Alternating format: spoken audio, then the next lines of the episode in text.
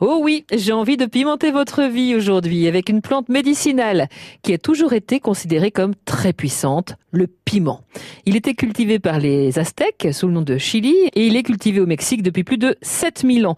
C'est une plante de médecine ayurvédique, de médecine campo au Japon, de médecine traditionnelle chinoise qui, vous l'aurez compris, regorge de vertus.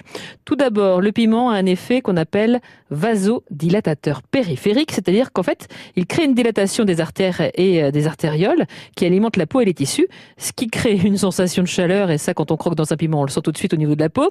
C'est le moins qu'on puisse dire, ça chauffe un peu. Pour vous réchauffer donc, si vous avez froid, rien de tel qu'une pincée de piment en poudre dans une infusion de thym, par exemple, ou quelques gouttes de teinture de piment dans un chocolat chaud. C'est super bon si vous aimez tout ce qui est épicé, mais attention quand même au dosage. Le piment est le plus puissant et persistant des stimulants cardiaques. Il augmente la force de la circulation artérielle, le rythme cardiaque donc, et son effet se fait sentir sur toute la circulation depuis le cœur jusqu'aux artérioles. Si votre cœur est un petit peu fatigué, le piment peut devenir un outil très intéressant.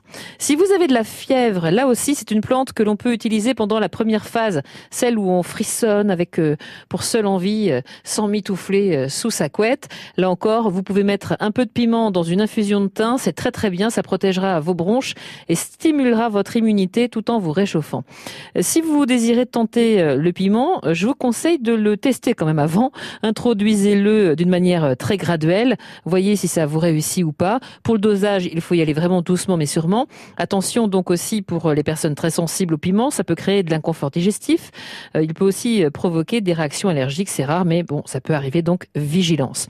Notez enfin que vous pouvez l'utiliser frais, séché ou en poudre. Alors, est-ce que vous désirez pimenter votre vie?